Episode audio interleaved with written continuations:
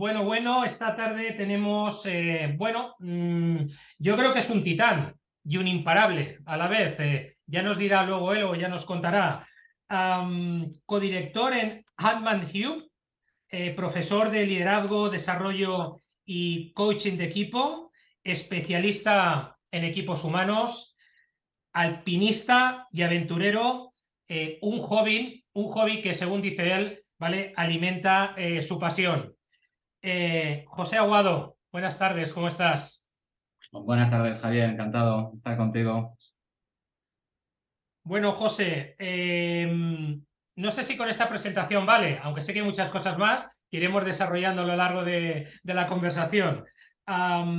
Pero sí que me gustaría empezar con esto que hablábamos antes de, de- en el back, ¿no? Esta parte de cómo eh, al final la montaña es una escuela de vida. Cuéntanos un poquito más acerca de esto, por favor. Sí, bueno, pues para mí fue un descubrimiento un tanto inesperado, ¿no? Porque algo que empiezas de una forma más o menos eh, premeditada, pero sin demasiada intención, pues de repente te va atrapando, cada vez vas dando más pasitos, algo que empezó siendo un pequeño hobby se convierte en toda una escuela de vida y una fuente de, de- de alimentación para, pues para la ilusión, para la autoconfianza, para la pasión y para muchos otros aspectos que tienen que ver con herramientas personales de autodisciplina, ¿no? autorregulación emocional, aprender a gestionar la adversidad. Y algo que empezó de una manera así, un poco como el que no quiere la cosa, pues de repente se convierte en una de las grandes parcelas de mi vida, ¿no? Porque al final cuando uno acude a la montaña o a cierto tipo de, de montaña, cuando hablamos de alta montaña, pues al final pues uno se encuentra con, sus límites, uno se encuentra con sus capacidades, con sus miedos, con su soledad, ¿no? con, con- con- un montón de cosas que en el día a día tan acelerado y, tan, y de tanta vorágine que vivimos, pues a veces no, no tenemos ese, ese tiempo ¿no? y esa experiencia. Entonces para mí se convirtió en mi auténtico gimnasio del alma, ¿no? como, yo lo, como yo lo llamo, porque al final ahí es donde pones a prueba y pules muchas de las aristas que durante el día a día es complicado, ¿no? Porque vas muy rápido, vas en velocidad de crucero y automático y al final la montaña es algo, tienes tiempo, espacio, silencio y mucho desafío, ¿no? Yo creo que cuando juntas esas cuatro cosas, tiempo, espacio, silencio y desafío, eh, pues te encuentras ante circunstancias mm, bastante difíciles de- de encontrar en el día a día y entonces es una oportunidad maravillosa para descubrirse, ponerse a prueba y, aprender sobre todo, ¿no? Esa es, la, esa es la, la- esencia de por qué me enganchó hace ya más de 15 años y sigo ahí metido. José, porque tú realmente abandonas la vida de ejecutivo, ¿verdad? Según lo que he podido trastear y lo que conozco de, de ti, y, y- y se produce un giro, ¿no? Un punto de inflexión eh, vital, ¿no? Entiendo, ¿no? Por todo lo que nos estás eh, comentando.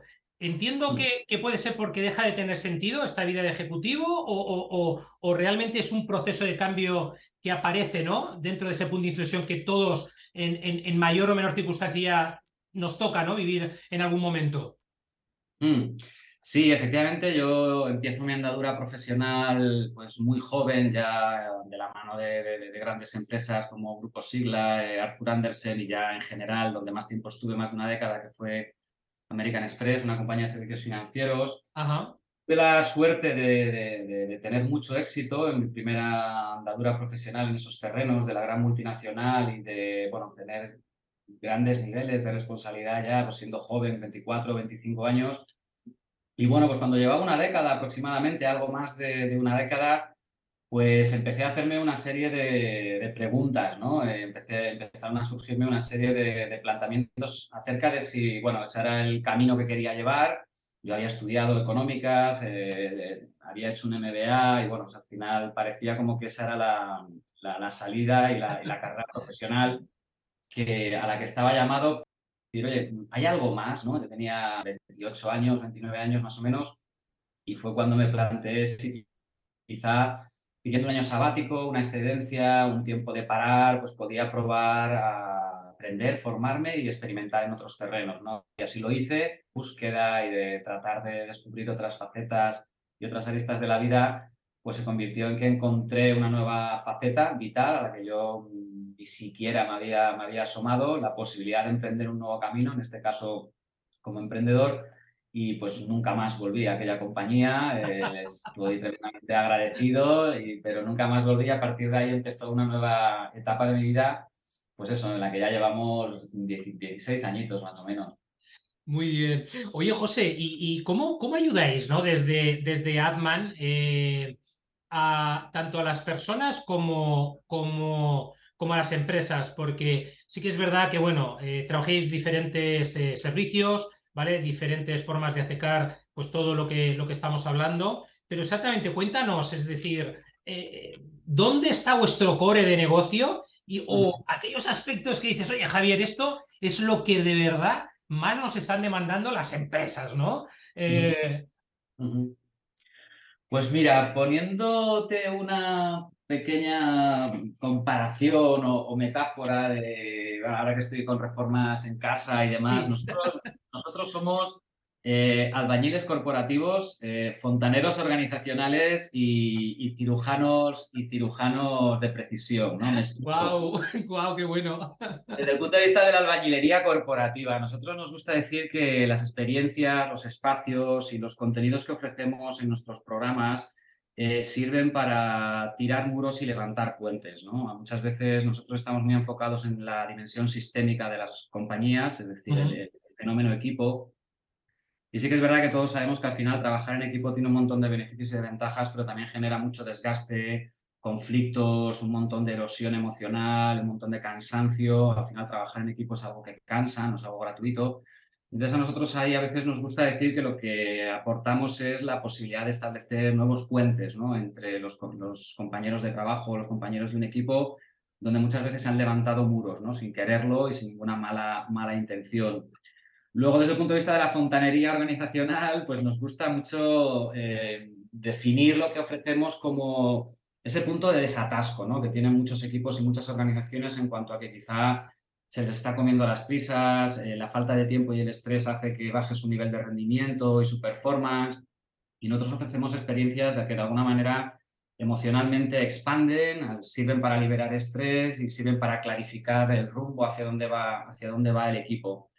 Y luego, por último, pues esa cirugía de precisión a la que me refería, ¿no? somos cirujanos de precisión, es por lo que, porque a veces hace falta un trabajo mucho más eh, delicado. ¿no? Nosotros acompañamos a equipos directivos y a líderes ya en procesos más dilatados en el tiempo, no en acciones tan ad hoc o tan sueltas y aisladas, eh, que muchas veces es en lo que, en lo que termina esa bañilería, esa fontanería, ¿no? en una acción suelta y después ya pues, no vuelves a saber del cliente o quizás sabes, pero ya no hay, una, no hay un acompañamiento. En esa cirugía nosotros entramos a fondo ¿no? en, la, en el ADN del equipo, en el ADN de sus líderes, eh, diagnosticamos muy bien dónde se está y dónde se quiere llegar y a partir de ahí eh, arrancamos un proceso muy fino, ya bajando a detalles muy del día a día, para mejorar el performance del equipo y del rendimiento individual ¿no? de, los, de los líderes. O sea que esa sería una pequeña metáfora que te podría ofrecer para describir ¿A qué nos referimos, no? Oye, me ha encantado, ¿eh? de verdad, ¿eh? una metáfora, además de las potentes, esta se queda, ¿vale? En la, de una manera fuerte, ¿eh? Como son fontaneros de empresa y albañiles corporativos, vale, muy bien, muy bien. Me ha encantado, me ha encantado. Oye, José, dentro de los, de los servicios que, que tenéis, ¿vale? Hay uno que a mí particularmente eh, me llama mucho la atención, ¿no? Que son las actividades de, de alto impacto, ¿de acuerdo? Por ejemplo, el Sahara Experience, ¿no? Eh, en el que, bueno, pues cuando, cuando lo veo y cuando leo cosas como que el propósito de la vida es alcanzar una vida con propósito, se dice fácil, pero vaya tela el mensaje que lleva esta frase, macho. O sea, mm. esto cuando te lo repites dos o tres veces, wow, ahí hay una calada, ¿sabes? Importante. O el Arctic Team Challenge o el Himalayan Experience o el Mountain Summit, ¿no? Es decir, ¿qué cosas ocurren cuando realmente un grupo de personas eh, o trabajáis desde una actividad de alto impacto eh, como, como, estas? ¿Qué cosas suceden, eh, José? Pues lo, que, lo primero que sucede es una desconexión total, ¿no? Que yo creo que hoy en día algo importante es eh, poder pararse y desconectar, porque a veces muchos decimos que paramos, pero en realidad seguimos conectados a nuestros dispositivos tecnológicos, a todo nuestro día a día, la cantidad de obligaciones que tenemos. Y eso es algo que a veces dificulta el tomar conciencia de qué nos está pasando, qué queremos conseguir, dónde estamos, hacia dónde vamos y a partir de ahí tener una visión y una perspectiva un poco más, un poco más clara. Entonces, lo primero que ocurre, independientemente de si el escenario es el Himalaya, es el Círculo Polar Ártico o el, fantástico desierto del Sáhara, es que la gente desconecta.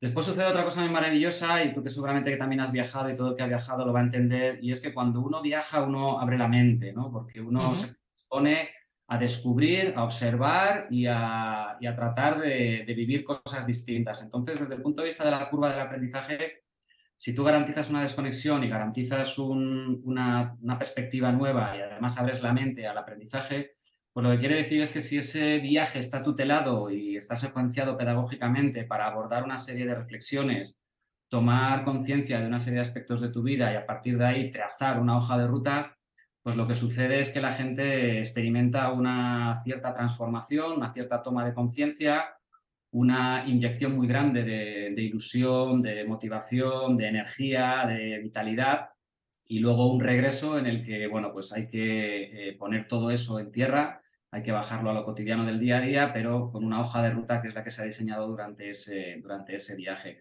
Al final son viajes de cambio, ¿no? Son viajes de alto impacto para provocar algún tipo de cambio o facilitar aquellas personas que ya están en un proceso de cambio o de búsqueda eh, para facilitar el tomar conciencia y pasar a la acción, ¿no? Aparte de, por supuesto, pasárselo bien y disfrutar de entornos y lugares muy icónicos, de muy difícil acceso, pues, pero de la mano de personas que llevamos ya muchos años ¿no? en esto de recorrer el mundo y asomarnos a lugares a los que no suele ir mucha gente. ¿no? Oye, volviendo, eh, José, a lo que nos comentabas antes, eh, bueno, pues de ese punto de inflexión, ¿vale? Ah, y también hablamos en el BAD eh, la escuela de vida que es la, montaña, ¿no? En este, en este sentido.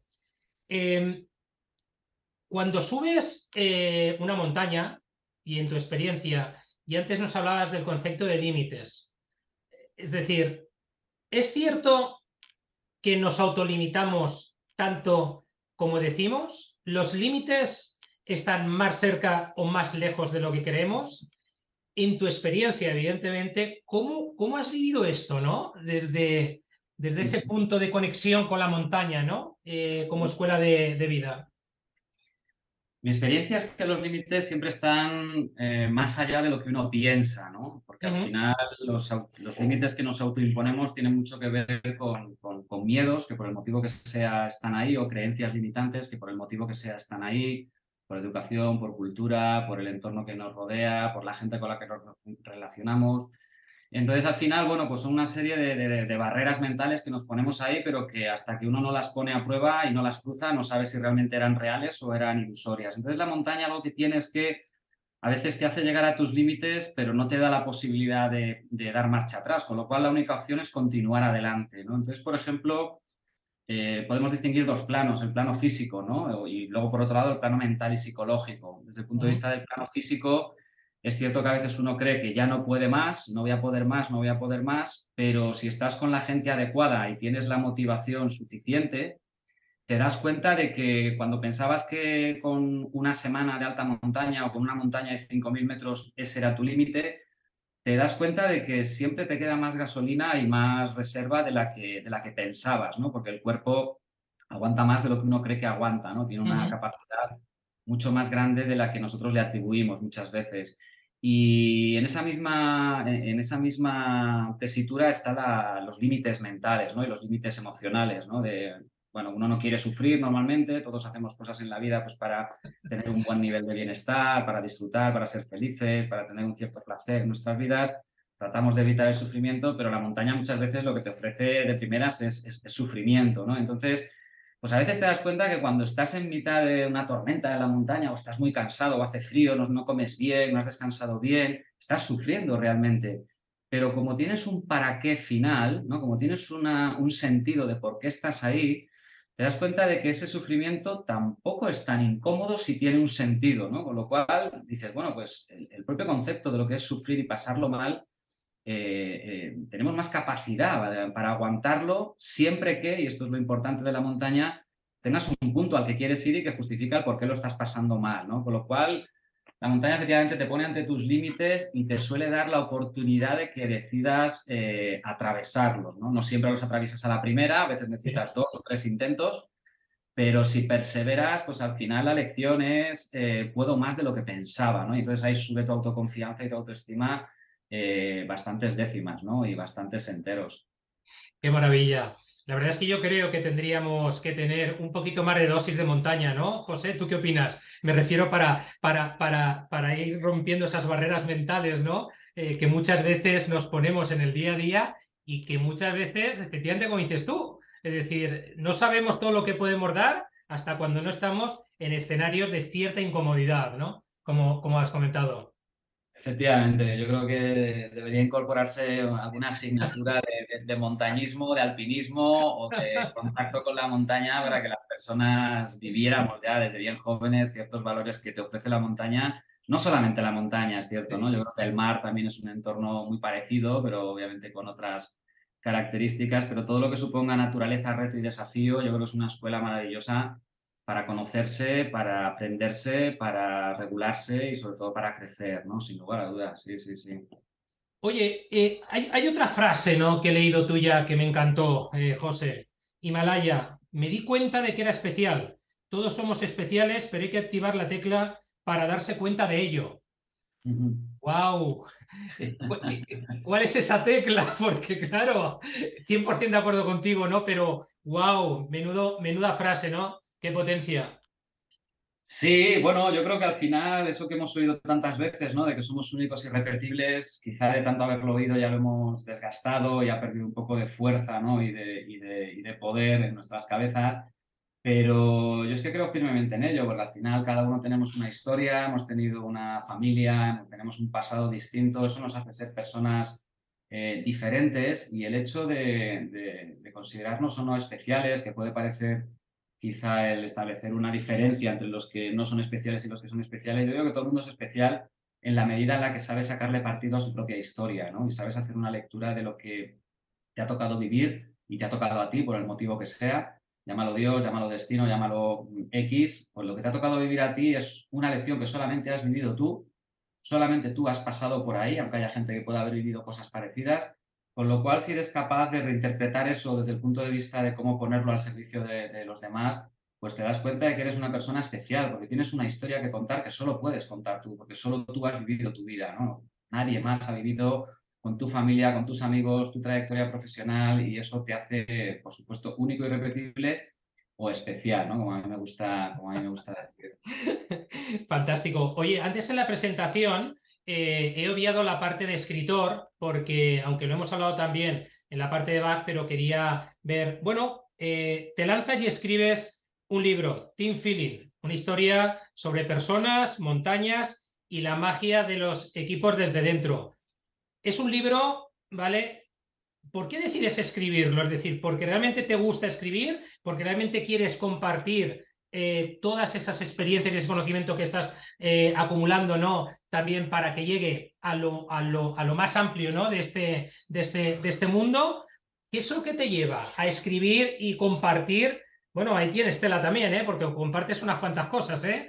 Que, que, que, cuando empiezas a macerarlas dices, hostia, pues esto hay que darle tres o cuatro vueltas porque, me refiero, porque, porque te llega a un punto de reflexión muy profundo, ¿no? En ese sentido. Sí, pues aquello mm, surgió a raíz de unas expediciones que a mí me, han marcado, que fue la, expedición que hicimos al Monte McKinley en Alaska. Yo después de aquella expedición eh, volví sintiéndome realmente eh, muy cambiado. Era una experiencia que me, superó por todas partes, pero gracias al equipo que tuve allí en Alaska eh, fuimos capaces de conseguir el, el desafío y yo volví con una mentalidad muy ganadora, una mentalidad muy creadora, muy, muy fuerte. Y no tenía ninguna intención de escribir el libro, pero a medida que le compartía a la gente más, más inmediata, ¿no? amigos, compañeros de, compañeros de proyecto en ADMA, les compartía lo que había aprendido en aquella montaña, eh, pues surgieron una serie de conversaciones en las que empezamos a ver muchos paralelismos sobre el mundo de las grandes expediciones y las habilidades de liderazgo y en concreto en el management, la gestión de equipos. Y en concreto es que fueron dos compañeros los que me dijeron, tío, ¿por qué no pones esto por escrito? Eh, porque, una, la historia que nos estás contando de cómo os las habéis apañado durante casi 22 días allí en el, en el, en el último rincón del mundo, es súper interesante, ¿no? De, cómo cuatro personas de distintas nacionalidades conseguís armar un equipo y enfrentaros a una montaña muy, muy, muy compleja. por un lado, esa historia extremadamente interesante para ellos. Y luego, por otro lado, es que lo estás contando en clave que yo creo que cualquier directivo, cualquier manager o cualquier líder eh, puede entender perfectamente desde el punto de vista de lo que le pasa en su día a día con, sus proyectos, con sus incertidumbres, con la complejidad de lo que supone hacer funcionar un equipo en alto rendimiento. Y bueno, pues me dejé llevar un poco por los ánimos de aquellos compañeros. Yo te diría que casi fueron ellos los que me empujaron. Me retiré un par de semanas a, a Pirineos. Me dejó una amiga un apartamento. Ordené cuatro ideas a la vuelta la compartí con, un par de, buenos amigos y compañeros que ya tenían experiencia en el hecho de publicar un libro y me dijeron, tío, ya estás tardando en publicarlo. Y bueno, pues así fue. Un año después el libro estaba en la calle, tuvo muy buena acogida y bueno, la verdad es que sigue siendo otro de esos ejemplos ¿no? de que yo nunca me hubiera imaginado como escritor y de repente pues publicas un libro con muy buena acogida y, que te deja la sensación y las ganas de, oye, pues quizá haya que escribir algún otro libro, no tardando mucho. Qué maravilla. Bueno, yo, yo creo que con todas las experiencias que vives en el día a día, José, yo creo que por lo menos un libro más pueda ser, ¿no? Que se esté planteando por ahí, no lo sé, no lo sé, ¿eh? Bien. Estoy, Oye, estoy dándole vueltas, estoy dándole vueltas. fenomenal, fenomenal. Oye, José, cambiando de tercio, decir, ¿cómo es José, José Aguado como ser humano? Porque Fíjate que siempre en los entornos eh, eh, profesionales hablamos de personas, pero luego, ¿cómo, es José Aguado como, como, como, persona en su día a día?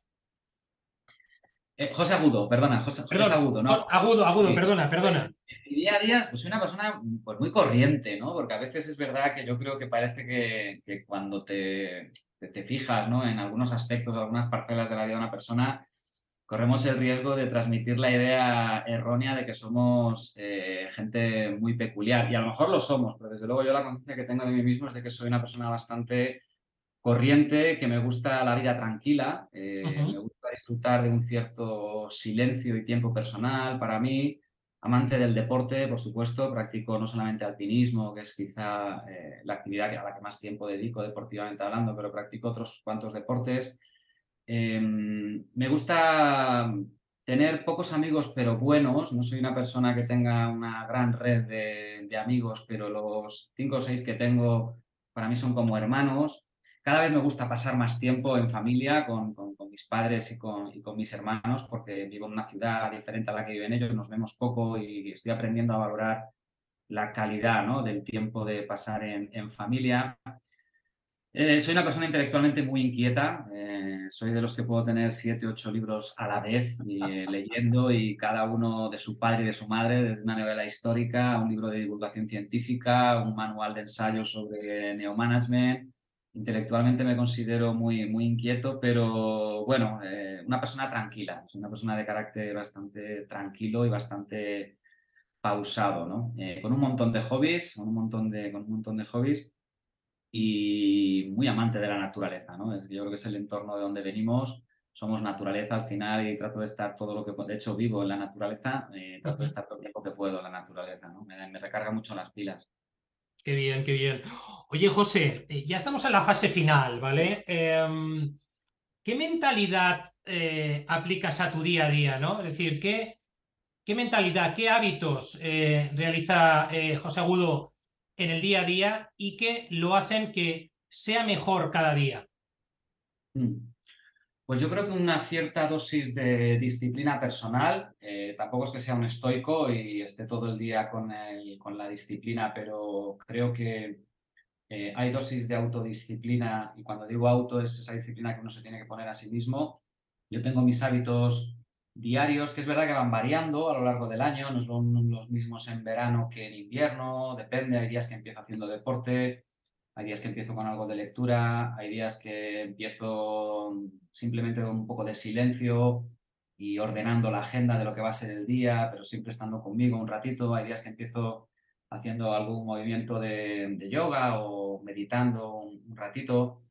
Eh, otro de los hábitos que trato de tener es eh, siempre tener a alguien que me apriete las tuercas, ¿no? Yo creo que tener siempre alguna persona de referencia a la que uno vea con una cierta frecuencia, que te conozca y que tenga la libertad de decirte de verdad las cosas que, te tienen que decir y que no mucha gente te dice, ¿no? De, quizá estar eh, dejándote en algunos aspectos o quizá tener que apretar en algunos otros. Para mí es otro de los hábitos importantes, alguien que de confianza que me aprieta las tuercas.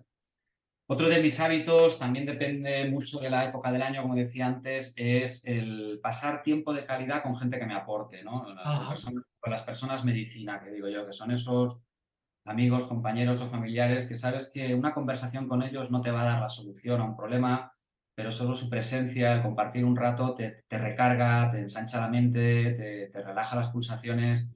El pasar tiempo ¿no? con esas personas medicina para mí es otro de esos grandes hábitos y de hecho muchas veces me tengo que obligar porque si no la rutina del día a día te hace que no tengas tiempo ¿no? para ver a, personas que son altamente valiosas para, para ti. ¿no?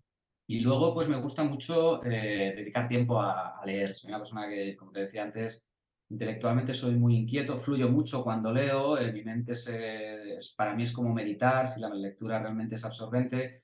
Entonces yo te diría que esos son como los, los cuatro hábitos que de distinta velocidad y con distinta intensidad a lo largo del año, verano no es lo mismo que en invierno, trato de conservar para saber que si José hace eso, si JJ hace eso, está cuidando su mejor estado interno posible, ¿no? Su mejor estado interno posible. Muy bien, muy bien.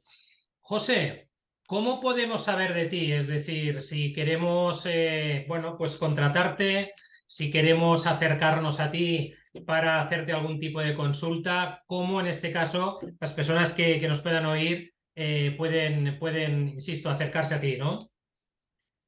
Sí, pues directamente o en mi página personal www.josejuanagudo.com o a través de la, página del proyecto empresarial que tengo con otros dos socios www.grupoadman.es o en redes sociales, en Instagram y LinkedIn, José Juan Agudo, y bueno, pues ahí seguro que, se sabe dónde estoy, qué estoy haciendo, si hay alguna propuesta que a alguien le pueda interesar o en qué ladera de las montañas ando, ando escalando. ¿no? Fenomenal. Oye, José, pues eh, pues cumpliendo el tiempo, ¿vale? Que teníamos estipulado, hemos llegado ya al final. La verdad es que me encantaría seguir conversando contigo, ¿eh? pero sé que, bueno, que, tu agenda también es complicada. Ah, no sé si quieres dejar alguna recomendación final, sobre todo para aquellos que nos estén escuchando, que estén en una fase emprendedora, que estén ahí pensando que quieran pegar el salto, para esos equipos ¿no? de trabajo que bueno, pues eh, están con, con, ese run run mental todos los días y que no están sacando lo mejor de, ellos antes de despedirnos? Mm. Pues yo diría que en general, y es algo que me viene marcando mucho últimamente, eh, lo único que va y no vuelve es el tiempo, es decir, el tiempo pasa inexorablemente para todos, la vida va pasando, las oportunidades van pasando, las personas, las circunstancias, con lo cual yo animo siempre a que cuando alguien tenga una inquietud, una pulsión, una llamada a la acción, que, no lo demore mucho, porque igual cuando te quieras dar cuenta ese tren ya ha salido del andén, el tiempo no vuelve.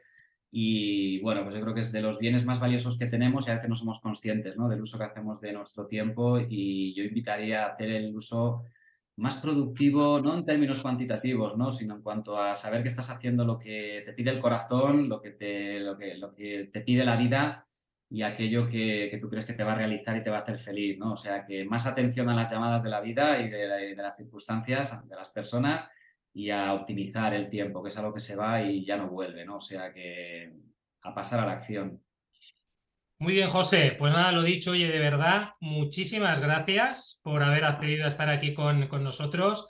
Eh, ha sido un verdadero placer y, bueno, pues em, espero que nos podamos volver a encontrar muy pronto. ¿Vale? En la montaña no lo sé, ¿vale? Es difícil, aunque, aunque veo desde, desde abajo o desde tal y digo, wow, wow, wow, ¿no? Como te, también te decía, ¿no? Cuando escalé parte, ¿no? Del, del aneto, ¿no? En, en Pirineos y más. Pero desde luego, wow, eh, la montaña, ¿verdad? Escuela de vida. Esta, esto, esto que me comentabas es que, es que es una realidad, ¿no? Eh, ¿Cuánto aprendizaje hay ahí? y si además se lleva eh, eh, desde la humildad, ¿no? Como tú también comentabas, eh, esa, mente se abre y al final es como que todo nuestro ser pues se entrega, ¿no? A esa parte de la que provenimos, que como bien decías también, es la propia, la propia naturaleza, vamos. Pues muchísimas gracias a ti, Javier, por invitarme a este espacio y a esta realidad que creas tú de entrevistarte y charlar con, gente imparable, como tú llamas, gente que no nos conformamos y que queremos exprimir la vida y disfrutarla a tope. Muchas gracias por la, por la invitación y por supuesto, esperemos que la vida nos vuelva a cruzar en algún otro contexto y si es la montaña, mejor. Seguro que sí. Un abrazo, cuídate mucho, José. Otro muy grande para ti. Chao. Adiós. Hasta pronto.